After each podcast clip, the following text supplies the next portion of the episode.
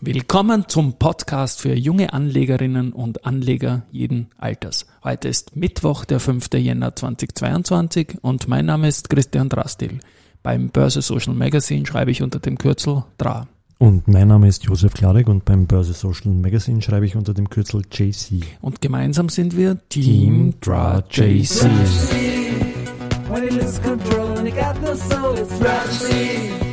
When the morning cries and you don't know why it's hard to bear.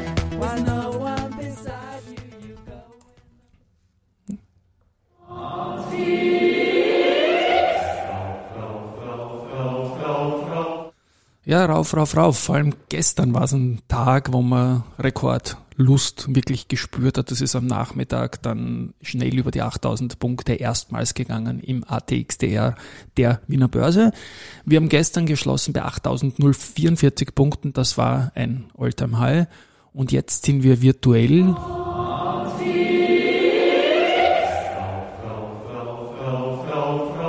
bei 8000 51 Punkte, dass ich auch mal was sagen darf heute noch, ja?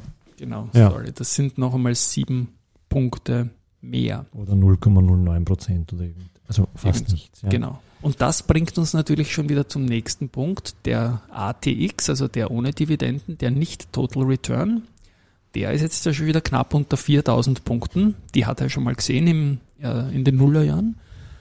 Und der Faktor ist momentan 2,033. Also ein ATX ist gleich 2, nein, umgekehrt. Ein ATX DR ist, ist gleich 2,033 ATX. Und der ATX steht jetzt knapp unter 4000 Punkten. Fehlt jetzt circa noch ein Prozent auf, dieses, auf seine eigene 4000er Grenze. Und ja, schauen wir mal, im Vorjahr ist dieser Faktor von unter zwei auf über zwei gegangen. Das passiert natürlich durch laufende Dividendenzahlungen. Ich dann im März oder im April, glaube ich, war es soweit. Äh, ja, wir haben es ich glaube, es war erst im Mai, gegen Ende der Irgendein großer Titel hat dann genau, angeschoben. Gegen ja. Ende der Dividendensaison war es und wir haben uns ja jetzt vor zwei Tagen auch hier im Podcast erst angeschaut, dass es das zweitbeste Dividendenjahr war.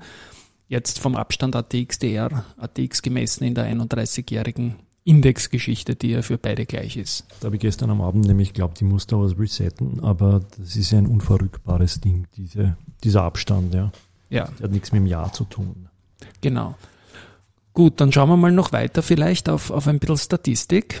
Schauen wir mal auf unsere Wertungen noch. Zum, zum einen haben wir gestern gehabt die, die erste Group mit 71 Millionen Euro Umsatz. Das war schon wieder mal groß und da ich erstmals auch über 200 Millionen Euro Umsatz heuer. Also es geht schon wieder in Richtung Normalität. Und wir haben ja gesagt, wir schauen uns an eine Wertung für für jenen Titel, der im Jahr 2022 als erster 20,22% plus hat im ATX Prime. Und da sieht es so aus, dass mit gestern die FACC ein Titel mal über 10% war. Heute geht's mal nicht wirklich so großartig weiter, aber es kann ja durchaus ein paar Tage dauern, wäre fast Fahrt, ja, wenn man am dritten Handelstag das, das vergeben könnte. Und?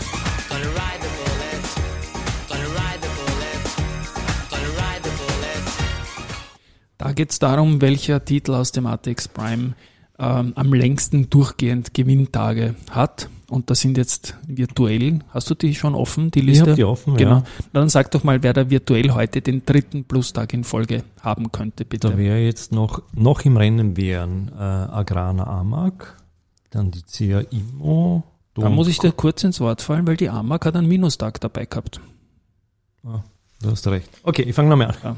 Agrana, dann CA Immo, Do Co., die Frequentis, Immofinanz, hauchdünn jeweils, Capsch, Trafficom, dann die OMV, die Palfinger, die Polytech und dann bei, bin ich schon bei der Unica, bei der VIG, Warimpex und dann noch die Post, die ist Ganz leider genau. falsch einsortiert. Mit dem ja, Ö. Mit, ja. Mit dem Ö hinten. Ja, sind doch noch einige im Rennen. Aber durchaus schon viele draußen, muss man sagen, oder? Ja, bin gespannt, was heute der Nachmittag bringt und vor allem vor dem vermeintlichen Feiertag, der keiner ist, weil morgen am 6. Ist, am ist Heiligen Dreikönigstag wird gehandelt. Weltweit eigentlich habe ich nachgeschaut. Ja. Der nächste freie, äh, handelsfreie Tag an einer großen Börse ist in Moskau am 7., da haben sie Neujahrsfest und am 17. Jänner haben die Amerikaner Pause mit äh, dem Martin Luther King Day. Ja. Okay. Also geht es dann morgen weiter. Und die Babak, die möchte ich dann noch ein bisschen hervorheben aus dieser Drei-Tage-Serie, weil die ist jetzt insgesamt schon neun Tage im Plus. Und das wird jetzt schon langsam ein Thema.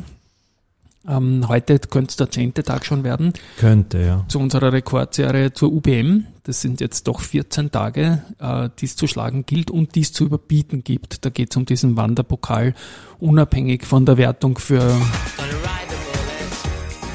bei Ride the Bullet geht es nur ums Jahr 2022. Und wenn man halt sechs Tage davon, wie die Bavak schon von einer neuen Serie im alten Jahr hatte, dann geht das natürlich auch mit drei Tagen unter Umständen jetzt weiter. Sehen wir mal. Eine weitere Sicht habe ich ausgegraben, aber nur weil, weil ich gestern beim, beim Fehler durchschauen war und da ist mir aufgefallen, dass äh, die, da haben wir eine, eine Liste mit den Endtagen, Top-Flop haben wir sie genannt, äh, mhm.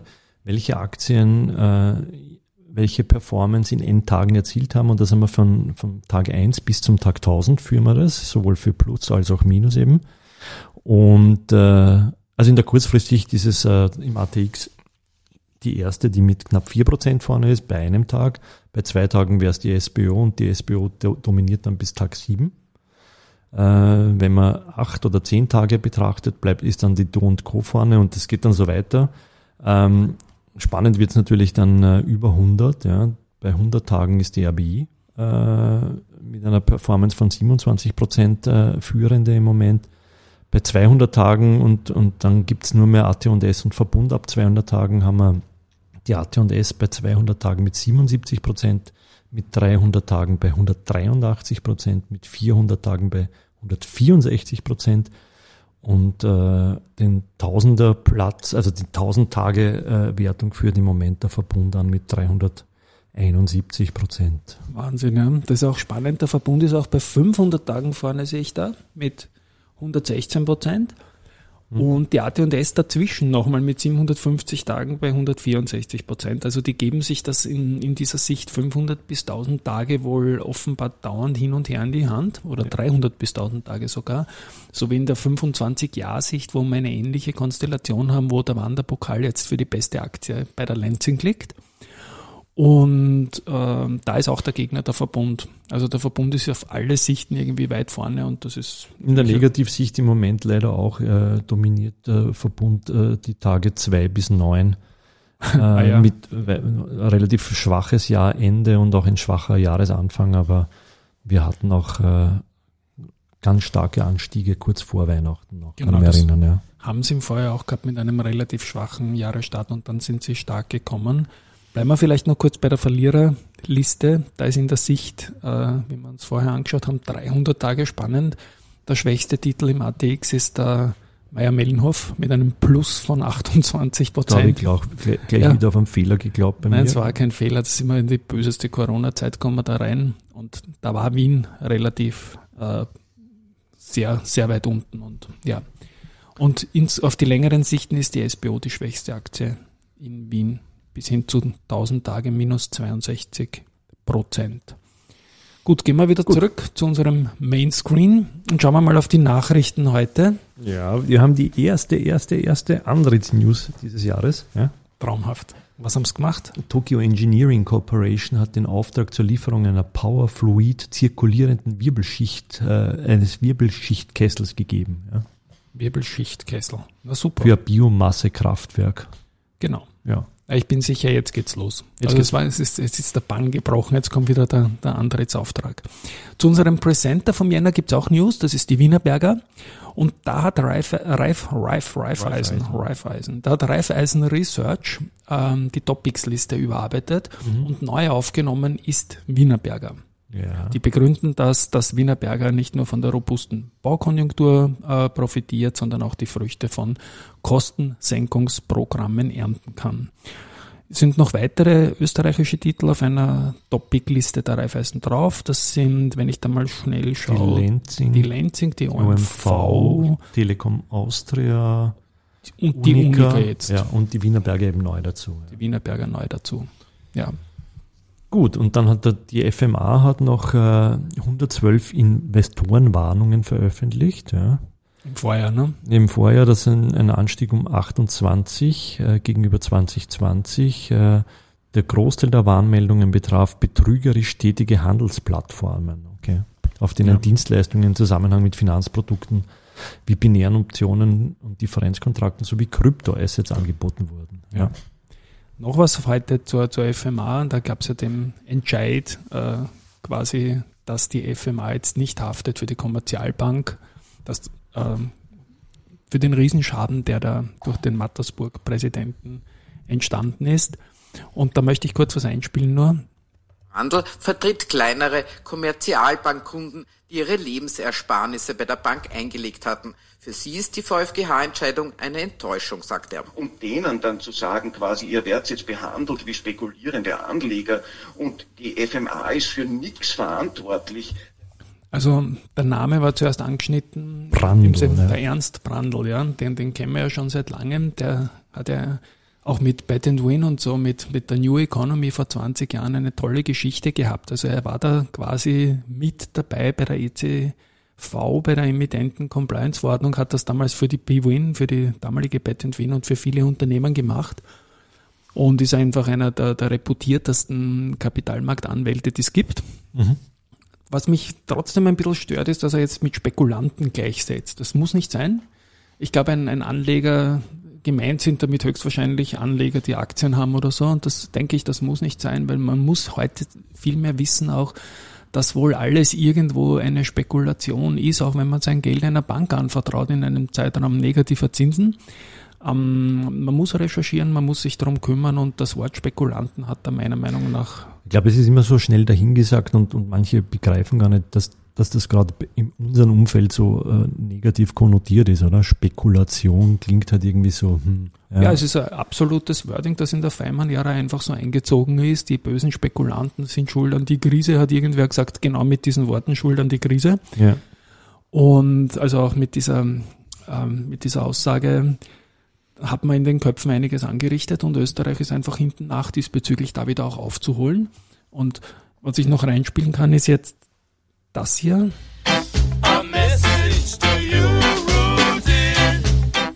Haben ein Mail gestern bekommen von einem Hörer an die Rudi, dass die, die Kosten ist ja noch einmal weiter gestiegen. Hat gestern, glaube ich, 56 Prozent plus gemacht und jetzt schon 400 Millionen Euro wert auf dem Referenzpreis schon verzehnfacht in ganz wenigen Handelstagen ist jetzt schon so viermal so viel wert wie die Bettet Home, dreimal so viel wie die Marino Med und halb so viel wie die S&D. Und das ist Irre. innerhalb weniger Tagen schon, schon gewaltig. Schaut mal interessiert hin natürlich und ist auch eine gute Sache. Und auch eine gute Sache äh, hat der Börseexpress gemacht, der Robert Gillinger, den wir ja seit ewig kennen und der durchaus ein bisschen ein Arbeitstier ist im positiven Sinne. Und der hat sich einen Aktienalmanach zu österreichischen Werten angetan, hat da, glaube ich, 50 Werte reingetan und ein PDF verfasst, das äh, free zugänglich ist und das verlinke ich sehr gerne in den äh, Show Notes und möchte das auch empfehlen für alle, die Bilder Daten rein zu österreichischen Aktien gerne hören. Heute kracht irgendwo, vielleicht halte ich das Mikrofon schlecht. Na, ich höre nichts, vielleicht nur ja. in deinem Kopfhörer. Ich, ich, ich höre alles klar und gut eigentlich. Vielleicht ja. ist es nur im Kopfhörer. Wenn ja, dann werden wir daran arbeiten und gönnen uns jetzt einmal den Abspann, würde ich sagen. Machen wir das. Wir hören uns morgen wieder. Baba und tschüss. Ciao.